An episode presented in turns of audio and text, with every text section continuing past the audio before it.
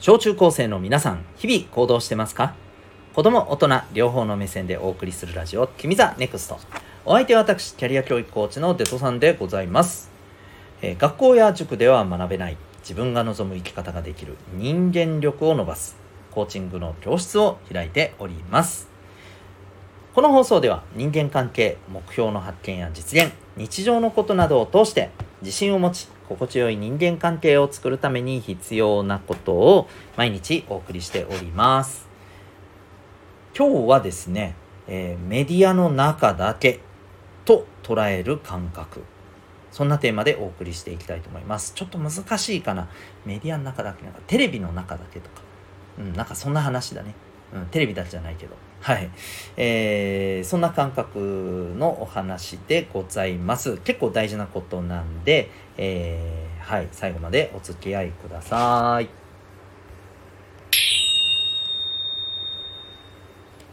さて、えー、今日はですね、えー、そう、テレビや、まあ、YouTube とかね、そういうメディアの中だけでの感覚ということで、えー、まあ、これが大事ですよっていうことを要は言いたいんですけど、そんなお話でございます。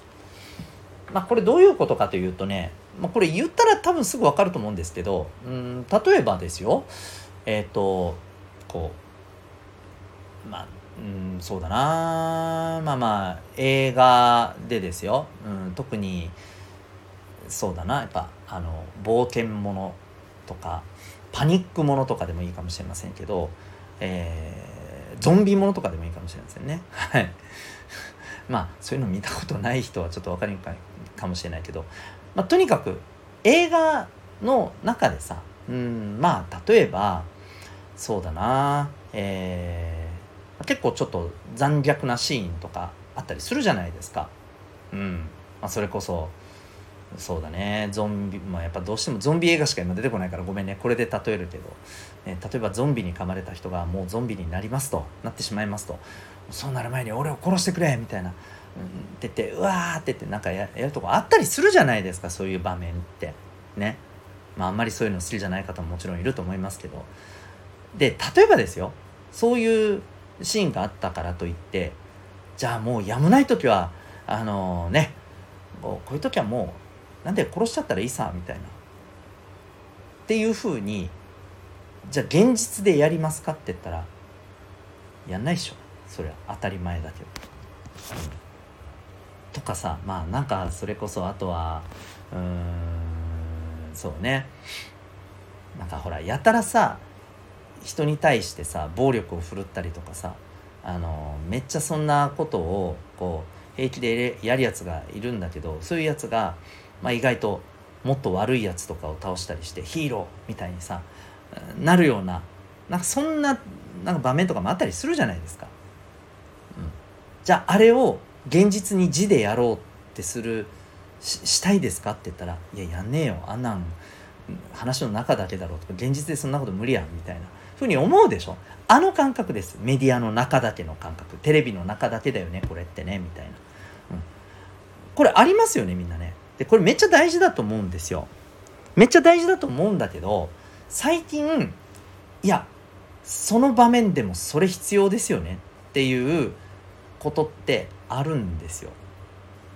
うん。もうこれもうめっちゃ分かりやすく言うとあの ねえー、例えば某論破王の人とかですよ。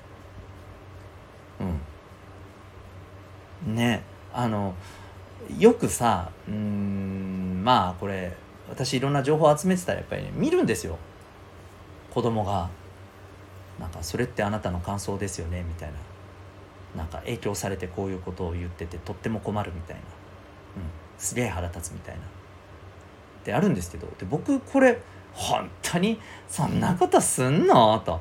いやいやあの中だけでしょ。こん実際こんなんやったら恥ずかしいやろっていうかこういうことやったらあの確実に人間関係、えあのおかしになるよと。っていうかまあそんな大げさじゃないにせよあの間違いなくそれやることでむしろ自分どんどん損するよねっていうことでしかないと思うんですけど実際にやるやついねえだろうと思ったらいるんだよね。